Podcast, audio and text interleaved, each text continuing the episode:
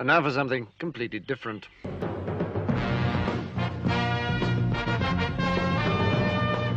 Futebol é o ópio do povo e o narcotráfico da mídia. É com essa belíssima citação filosófica de Milor Fernandes que eu começo o Paitoneando de número 22. E por que eu comecei falando de futebol e de filosofia? Exatamente, porque eu convidei o professor Marcos Ramon para a gente bater um papo sobre futebol de filósofos e suas filosofias. Nos aprofundamos no sketch e tentamos desvendar qual a mensagem que o Monty Python quis nos deixar. Afinal de contas, por que o Monty Python escolheu filósofos da Grécia e da Alemanha para a final do campeonato? E a questão mais importante de todas: Karl Marx estava certo ao afirmar que Sócrates estava impedido?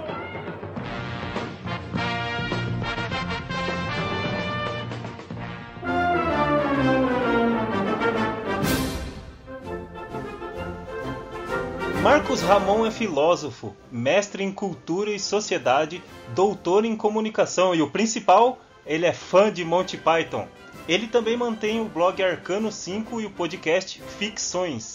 Marcos, seja bem-vindo ao Pythoniando. E aí, Thiago, valeu, cara. Obrigadão pelo convite. Me diz uma coisa, o teu blog Arcano 5 e o podcast Ficções, eles são sobre filosofia? Então, eu costumo dizer que é filosofia e cotidiano, porque eu acabo levando uma discussão também sobre coisas do dia a dia, sobre leituras que eu tô fazendo, filmes que eu tô assistindo, então eu tento sempre conectar um pouco a filosofia com outras coisas. Então, na minha perspectiva, é, é filosofia e cotidiano. Não é muito. Até se alguém for procurar pela filosofia, talvez vai achar até pouco. Uhum. Porque não vai ter uma coisa muito específica, assim, né? Eu vi que você faz charges também, né? É, de brincadeira aqui em casa, assim, né? Eu e meu filho a gente gosta de desenhar, eu faço umas coisas assim mais na brincadeira. Eu não me considero um cartunista, não, mas eu, eu gosto de desenhar também. Que legal, bacana. São provocações filosóficas, como diria Mário Sérgio Cortella. Isso, é por aí, bem por aí. E você se lembra da primeira vez que você assistiu Monty Python? Cara, então, eu assisti, eu não lembro, eu acho que foi a, a Vida de Brian que eu assisti. Aí depois eu vi o Sentido da Vida, fui vendo os outros filmes. As sketches eu vi já em período de internet, assim, né? Foi, foi muito tempo, né, que passou na televisão sim, britânica sim. e tal. E... Comecei em 69. E aí eu, isso eu fui ver já nessa, nesse período de internet. Os filmes eu vi antes. Então foi mais pelos filmes e era curioso para mim porque é um tipo de humor que eu não tava acostumado uhum. e que ele chama a atenção de imediato, assim, né? As pessoas podem gostar ou não gostar, mas você não vai ver aquilo como uma, uma coisa aleatória, né? Com certeza você vai parar e peraí, o que que tá acontecendo aqui, né? Tem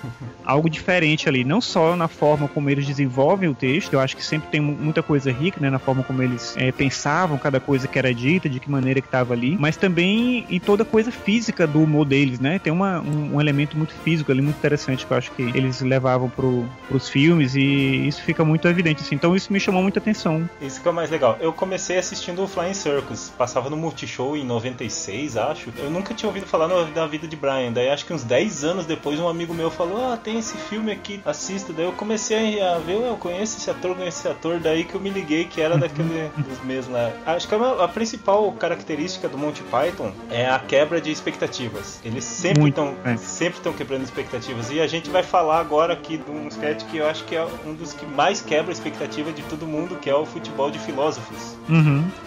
Não, é porque eu acho que ao mesmo tempo que ele quebra a expectativa, eles fazem uma reflexão interessante sobre a forma como a filosofia é vista por muita gente. Então é, é, interessante isso, né? Porque tem essa coisa do futebol, né? Do esporte, certo. algo que tem, tem muita ação e tudo, e ao mesmo tempo tem essa visão da filosofia que aí cabe pensar se ela tá de todo errada, né? É isso que eu ia falar, porque quando a gente ouvir falar futebol de filósofos, vem na nossa cabeça futebol, ação, né? O time da Grécia contra a Alemanha, eles vão correr atrás da bola. A gente não faz ligação com os filósofos. É, vem de imediato o, o futebol na cabeça, exato. E eles quebram a expectativa já no começo ali.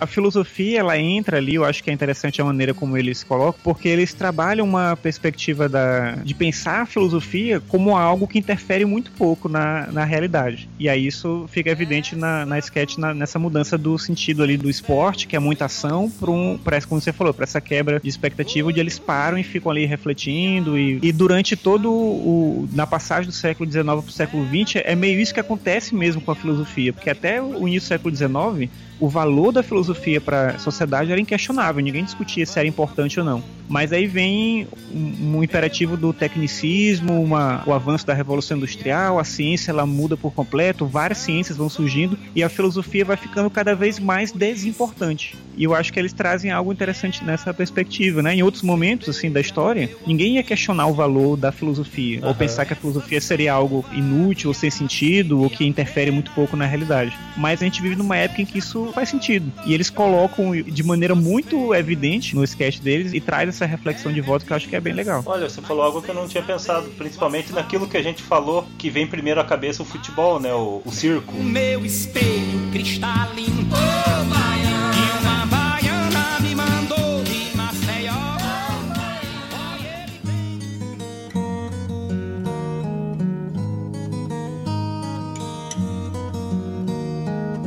vou só situar aqui o, o, ouvinte o que, que é o futebol de filósofos. Esse sketch foi ao ar no especial alemão Fliegender Zirkus. Eu não sei como que diz, eu não falo alemão, não sei se você fala. Não, não.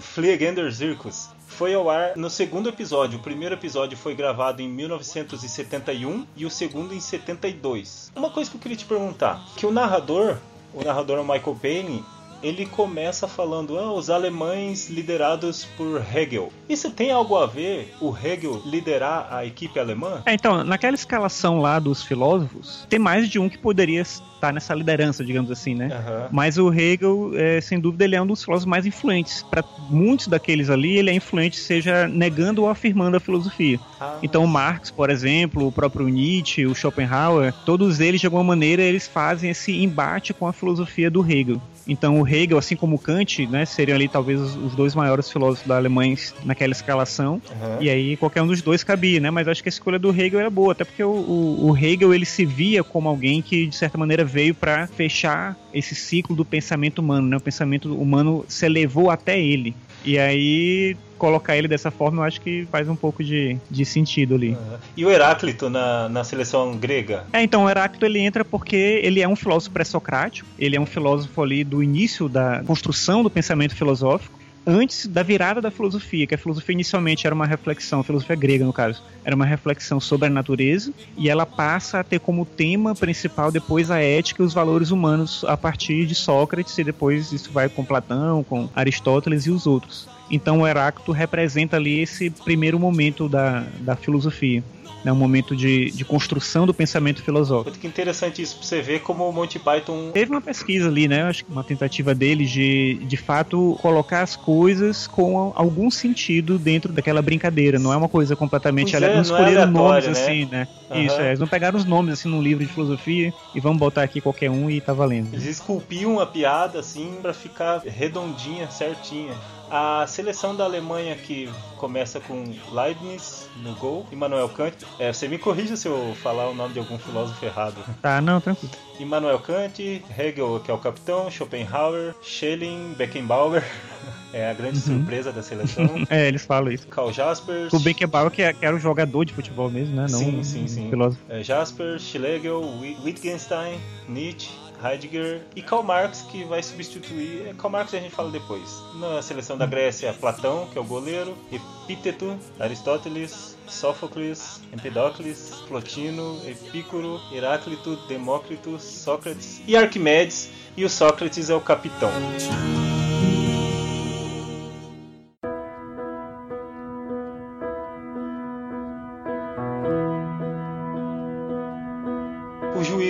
Confúcio, assistido pelos assistentes Santo Agostinho e São Tomás de Aquino. Aí o narrador continua, né? A equipe alemã, eles devem ser os favoritos esta noite e atraíram a atenção da imprensa com os problemas da equipe. Marcos, eu fiz uma pesquisa. O que, que quer dizer essa frase? Atraíram a atenção da imprensa com os problemas da equipe. Esse sketch foi gravado em 1972. Em 72 teve as Olimpíadas em Munique. Sim. E esse sketch foi ao ar no dia 18 de dezembro. Nesse ano, em 1972, aconteceu o massacre de Munique, que foi um atentado terrorista que aconteceu durante as Olimpíadas, onde 11 atletas de Israel foram feitos reféns pelo grupo terrorista Setembro Negro. Os terroristas exigiram a libertação de 234 palestinos presos em Israel. E o saldo do atentado foi que cinco terroristas e 11 reféns morreram, além de um policial alemão. Não, não é uma sátira a um, a um ataque terrorista, né? Podemos dizer aqui um, uma referência. Sim, é um fato, é um, um fato recente, né? Real ali que estava acontecendo. Histórico que eles deram um jeito de colocar ali no, no, nesse sketch. E eles souberam colocar de um jeito que não fique ofensivo, não é? É, e, e a, a, ideia de que essa é a final, né? Então a Grécia e a Alemanha chegam na final, uhum. mas se não me engano, eles até falam que a Inglaterra ficou na semifinal, né? É, é, é. Ele cita o trio inglês, Robin. Trio inglês, é. Bentham, é, não né? lembro quem, não quem eram os jogadores, é. mas é um pouco dessa ideia, né? O fato da Grécia e da Alemanha chegarem na final é interessante também porque a tradição filosófica ela, ela tem esses dois grandes é, agrupamentos, digamos assim, né? Dos filósofos uhum. gregos e depois dos filósofos alemães. Claro que tem filósofos de diversas nacionalidades, né? Que contribuíram para a história da filosofia, mas na Europa, por muito tempo, a filosofia é dominada pelo pensamento alemão e eles tentam retratar isso de uma maneira ali no, na escolha deles para as duas equipes que chegam na final. Que eles estão uhum. também fazendo uma referência a essa dinâmica de quem são os filósofos que de fato são influentes, né? Para muitos desses. A, apesar de ter a, a, uma coisa curiosa nessa questão da própria Inglaterra, né? Porque o Wittgenstein, por exemplo, que eles citam, ele, ele é austríaco, mas ele estuda na, na Inglaterra, desenvolve o trabalho filosófico dele todo na Inglaterra, mas ele não joga pela Inglaterra. Uhum. Né? Então isso é curioso, né? Vamos fazer aqui um exercício aqui. Se não fosse Grécia e Alemanha para final, quem que você apostaria numa final? Se não fosse nenhum dos dois? É. Ah, aí seria Inglaterra e França. Boa.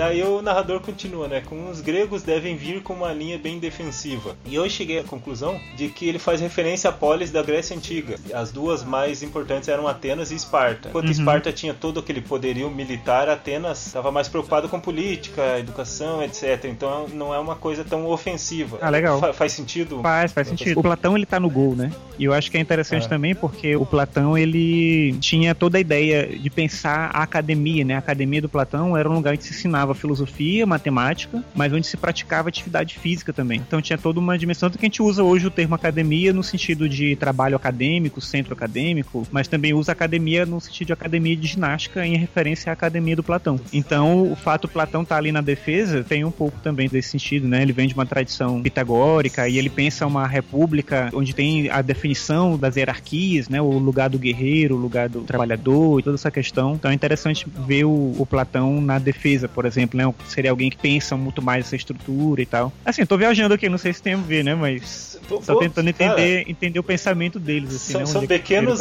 pequenos detalhes, né? Que o Monty Python foi colocando no sketch inteiro, assim, que se você não entende nada, você dá risada do fato dos filósofos não correrem atrás da bola. Mas assim, esses pequenos detalhes vão deixando cada vez mais rico tem também o, o, fato do Confúcio, ele ser o árbitro. Eu acho que tem um pouco, porque no caso da filosofia do Confúcio, a ideia, a questão central para ele, o tema é a virtude. Uhum. E a discussão que ele propõe, num contexto em que se não valia dessa forma, é que a virtude ela não é um, um mero presente dos deuses, mas é algo que pode e deve ser cultivado. Então a virtude se manifesta no mundo através das nossas ações, dentro daquilo que a gente faz, e a partir do momento que a gente age de maneira virtuosa, a gente transforma outras pessoas pela virtude. Então a virtude é algo que surge no mundo, né, de certa maneira, se cultiva a partir das ações de cada indivíduo. Uhum. E você pensar o árbitro, né, justamente aquele indivíduo que tem que julgar, que tem que avaliar certo, se esse lance ele foi correto ou não, tem escolha, exatamente. Então, tanto o fato do Confúcio estar ali, quanto os bandeirinhas serem os dois filósofos é, cristãos ali, acho que o Santo Agostinho, né, se Santo não me engano. Então, se esse fato, acho que ele está colocado bem nesse sentido, né, de pensar essa como uma atividade virtuosa, quer dizer, esse árbitro não pode ser alguém que vai se vender, ah, que vai se ah, corromper, sim, sim. que vai olhar para um time ou para o outro com um sentido de tentar beneficiar alguém, né? Eu acho que pode ser uma coisa nesse sentido, né? Ter colocado justamente esses filósofos é, mais vinculados a, a essa virtude num aspecto de uma reflexão também religiosa, mística. Mas essa questão do Confúcio, da arbitrariedade, ele escolher a virtude, por isso ele é o árbitro. É bem bacana essa ideia, né? De pensar, porque de certa maneira isso que ele coloca faz sentido, inclusive, em qualquer situação, né? Que você tem que tomar uma decisão sobre o que é certo ou errado. Uhum. E se você pensar que num jogo de futebol, eventualmente pontualmente o juiz ele tem que arbitrar sobre o que é certo e errado, isso vai acontecer, né? Porque quando ocorre uma falta, em que você acredita, né? Então você tem que ter uma certa medida para poder olhar para aquele fato e tentar tirar dali algo do que seja verdade e de certa maneira talvez até contaminar os jogadores com isso para que eles não tentem enganar o juiz, né? Ou confundir o julgamento dele, alguma coisa assim. Porque o, o que nos difere dos animais é que nós temos poder de escolha. Sim, sim. E se você escolher a virtude é uma coisa muito difícil, né? É bem por aí mesmo.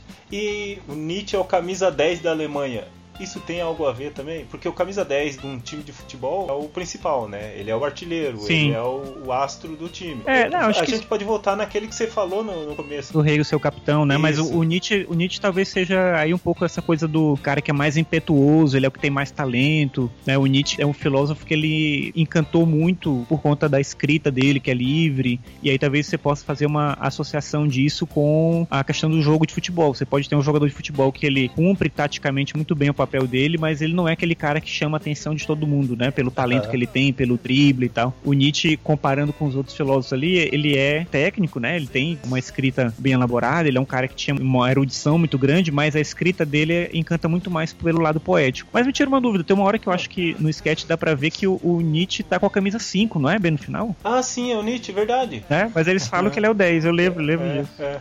E Isso. aquilo é camisa 5. Vai ver, é o meio Nietzsche, então. É, pode ser.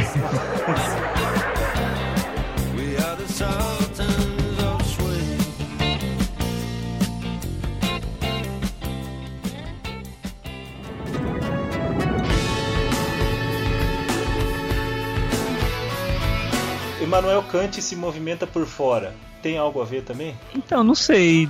Não sei bem como é que vai. Assim, o Kant, ele é filósofo que ele é muito conhecido pelo formalismo da filosofia dele, né? Certo. Então, tem toda uma estrutura de pensar tanto o conhecimento quanto a ética a partir de uma estrutura que ela precisasse ser o mais racional possível. Agora, como isso se relaciona com essa ideia de se movimentar por fora, eu não consegui identificar uma associação direta aí, né? O Schlegel pela esquerda. É, também é outra meio mistério, porque o Schlegel é um, é um filósofo que se estuda muito pouco, assim, na filosofia, porque ele tem um trabalho muito ligado também à, teoria literária e tal, né? Mas ele é um uhum. filósofo do romantismo. Então, uhum. ele tem uma influência grande nos autores que seguem essa dimensão do romantismo. No, na escalação deles lá tem o Schopenhauer, que é um autor desse período do romantismo também, né? Que é influenciado por isso. E o romantismo, ele vai muito por uma questão de um, um sentimento da, a, da natureza, uma percepção do homem né, vinculado à própria realidade, da sensibilidade. O termo esquerda aí ele fica meio ambíguo, né? O que, que eles fizeram. Fica, fica. É, não sei. Schlegel era de humanas, então. É, o cara de humanas. É, assim. O Nietzsche levou cartão porque ele acusou Confúcio de não ter livre-arbítrio, mas é o que a gente falou lá no começo, né? Uhum. O Nietzsche, ele é o oposto da, do Confúcio? É, talvez nesse sentido da questão do, do Confúcio procurar uma virtude que ela pode ser cultivada e que ela contamina outras pessoas e ajuda as pessoas a serem também virtuosas. Uhum. O Nietzsche, ele pensa muito essa questão da virtude como uma construção social. E a crítica toda que ele faz à tradição é um pouco nesse sentido. A gente constrói valores, e não é necessariamente errado fazer isso, mas depois a gente gente passa a acreditar que esses valores são eternos. O, o super uma visão Isso, é. Uhum. E aí a, a, proposta é justamente essa, uma visão de superação. Você tem que estar o tempo todo disposto a questionar os valores que estão colocados, a se propor a pensar diferente daquilo que está estabelecido. Então, nesse sentido, tem uma diferença grande do Nietzsche para toda a tradição filosófica anterior, porque ele é esse filósofo que questiona de fato né, a tradição é, de maneira mais intensa. Muitos fizeram isso, mas não como Nietzsche fez até a época dele ali. Então tem essa questão dele não só com Confúcio, mas acho que com, com a maior parte da tradição filosófica mesmo. Eu tô amando cada vez mais esse sketch. o Karl Marx vai substituir Wittgenstein. Então, eu, eu acho legal, assim, o, o fato do Marx estar no banco, eu uhum. também acho bacana, pensando a questão filosófica. Dentre aquele grupo de filósofos alemães ali, o Marx é justamente aquele que propõe algo diferente para a filosofia. Porque na, nas teses finais lá do, do Marx, ele disse que a filosofia já contemplou o mundo por muito tempo e que agora era hora de transformar. Era hora de agir. E aí, justamente ele, que é esse cara da ação, ele tá no banco. Você vê até que no, no aquecimento ele tá bem ativo, né? E eu até pensei quando eu vi a primeira vez que agora que o Marcos vai entrar, o negócio é. vai. Mas aí ele entra e, e, ele vai pro mesmo esquema dos outros, né? O, o Wittgenstein sair também eu acho que é curioso. A, a, frase que usam, né? É, o Wittgenstein só viu sua tia na semana passada, essa? É, pois é, isso eu, eu, não, eu não saquei qual era a referência, mas o Wittgenstein é um filósofo da lógica. Então ele tem, tem muito aquela coisa de que aquilo que não se pode dizer com clareza não se deve dizer. Aham. né? Então só deve falar aquilo que de fato pode ser enunciado. Essa troca ela é uma mudança completa assim no time, você pensar, né? Você tem um filósofo da lógica, né? Que aquele cara que empirismo, o- isso é que, Aham. que pensa de maneira controlada, o que, que pode ser dito, de que maneira pode ser dito, e tal. E aí vem o Marx, que é um cara que propõe um pensamento transformador, revolucionário, mais ou menos quando o time tá perdendo ou o jogo tá como tava lá, o jogo empatado sem estar definido e o técnico bota alguém Sim, que é mais um sonhador diferente, assim, assim, Isso é pra poder dar um gás no time mesmo e tal. Então eu vi essa mudança um pouco dessa forma. Na hora que o, o Marx entra, não faz efeito nenhum, porque ele entra e Aí faz a mesma coisa. fica igualzinho os outros, outros. É, pois é. E é aquilo que você falou lá no começo da quebra de expectativa, né? Aham. Que como eu falei pra você, eu fiquei com a expectativa, agora o Marx vai entrar, agora Vai. o jogo vai acontecer. É a mesma coisa, né?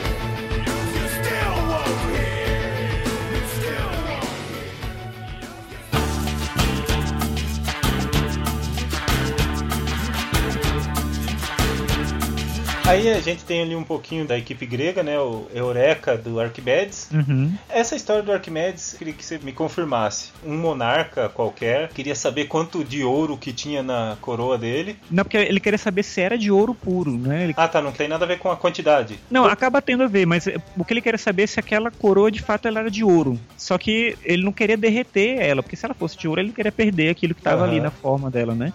E aí, como é que ele ia saber disso, né? O Arquimedes, ele, ele acaba entendendo que a questão dele é comparar a densidade da coroa com a densidade do ouro no mesmo peso, mas ele não sabia como fazer isso. Isso, daí tem aquela parada da banheira. Isso, ele entra, né, na banheira Aham, e aí a água se desloca, né? Sai água da banheira. E aí ele, ele pensa então que ele podia usar essa, esse mesmo elemento, né, da densidade, ou colocar um objeto na água e ver quanto água, de água se deslocava para poder verificar a densidade daquele objeto que ele estava colocando. A história que eu soube era mais bonitinha, que era assim, ele tava brincando com o patinho de borracha dele na banheira e ele afundou o patinho e daí a água subiu. Daí ele pensou, a mesma coisa que eu fiz com o patinho de borracha que eu vou usar. É, não, mas então, essas histórias não necessariamente aconteceram, né? Assim, são, são meio que anedotas também que se conta para tentar entender como que determinada coisa surgiu e tal. Talvez seja bem mais provável que não tenha acontecido do que tenha acontecido, né? Ah, sim. Então, por isso que a gente encontra várias, Várias versões, versões. E daí que ele teria- saiu gritando Eureka pela rua, só de toalha. É, isso, Tem isso tudo é. Aí né? o Eureka vem daí, né? Que, é, que ele encontrou uma resposta, né? E, tal. e, Aí e aí, no momento do sketch, quando vem esse Eureka, é o óbvio, né? Eu vou, eu vou pegar a bola e a gente vai atacar e fazer um gol, né? Não, e aí tem. No time tem o Epíteto também, né? Que é um filósofo estoico. E eu acho que a presença dele lá também é curiosa, né? Porque o estoicismo é justamente uma perspectiva filosófica que propõe meio que a ausência das paixões. É você não se lançar, né? Então, se você pensar que você bota no time alguém que procura a ausência da paixão, a ausência desse se, se lançar pra vida, Aham. é algo meio contraditório com o objetivo do esporte, que é o futebol, que é Que é pura paixão. né, é- que é, exatamente, então é curioso. Tem uma brincadeira legal que eles fazem que, sabe, no primeiro tempo volta, né? E não, não saiu gol nenhum, né? Como se tivesse passado os 45 minutos do primeiro tempo. Isso. Aí entra um outro sketch, aí volta, daí o narrador fala, podemos ver que nada de interessante aconteceu. Então, e aí de novo volta aquela coisa que eu falei, que é é uma crítica, reflexão sobre o lugar da filosofia. Como assim Porque- nada de interessante aconteceu, né? Tá todo mundo pensando no que, que é mais interessante do que pensar. Não, mas então, esse é um fato curioso, acho que pra gente pensar o lugar da filosofia mesmo, porque quando a gente pensa, por exemplo, a filosofia na escola, né, ela chega com esse lugar estranho, assim, de ser uma disciplina que propõe a reflexão. Mas uma disciplina que propõe a reflexão, como você falou, todo mundo reflete de alguma forma sobre alguma coisa. Certo. E aí ter uma disciplina que tenta te ajudar a fazer isso com mais qualidade, parece muitas vezes pra muita gente que é algo realmente inútil. Então a gente tem tanta coisa pra fazer que parar só pra pensar, de fato, se torna uma coisa meio maluca, né? E, eu acho que isso é o mais interessante pensar aquilo. Imagina as pessoas que vão pro estádio e param pra ficar vendo alguém pensando assim. Mas como você falou, é mais importante do que pensar, mas quem vai parar pra ver ou pra tentar entender o pensamento de alguém? E aí eu digo isso como alguém que tá na sala de aula, né? Dando aula de filosofia e tal. E é um pouco isso. Não, não quer dizer que as pessoas não gostem, entendeu? Acho que quando elas têm contato, elas acham interessante e tal. Mas, no geral, existe uma resistência do sentido de que isso serve pra quê mesmo? Como é que eu uso Né? isso? Qual é o objetivo material disso, né? Exato. Não, e aí tanto é que quando sai o gol e vem os argumentos contra, né, o gol pra Aham. mostrar que o gol tá errado, os argumentos são completamente desconexos assim, né? Calma aí, que nós vamos chegar nessa parte. Isso